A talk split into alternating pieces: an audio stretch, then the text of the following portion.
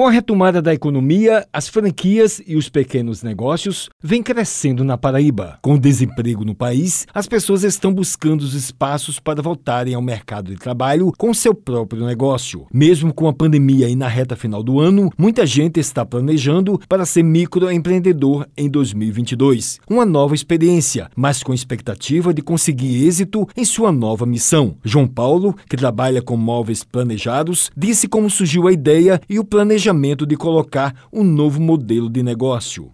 A ideia é partir de um negócio que nós já temos instalado, que já funciona, e percebemos a possibilidade de replicar isso. O planejamento ele se deu em parceria com o Sebrae, e, orientado, né, principalmente tecnicamente, baseado na legislação em vigor, fornecer as orientações, as diretrizes para que as franquias venham funcionar a contento tanto para os franqueados como para nós, os franqueadores.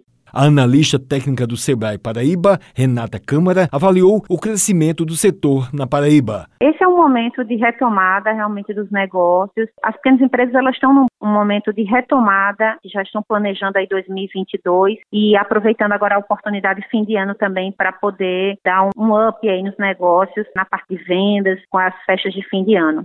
Ela falou qual o processo para a abertura da franquia. Para aqueles que querem dar um pontapé inicial e crescendo de forma sustentada, a franquia é um modelo de negócio muito interessante para aquelas empresas que têm um potencial de serem redes, funcionarem dentro de um modelo mais especializado dentro de um nicho de negócios, ou você ser uma franqueada de uma dessas franquias. Então, você pode abrir uma empresa desde você se enquadre dentro daquele perfil, e dentro dos protocolos que aquela rede da, daquele franquia existe. O Sebrae orienta bastante nesse sentido para fazer um, boas escolhas nesse momento.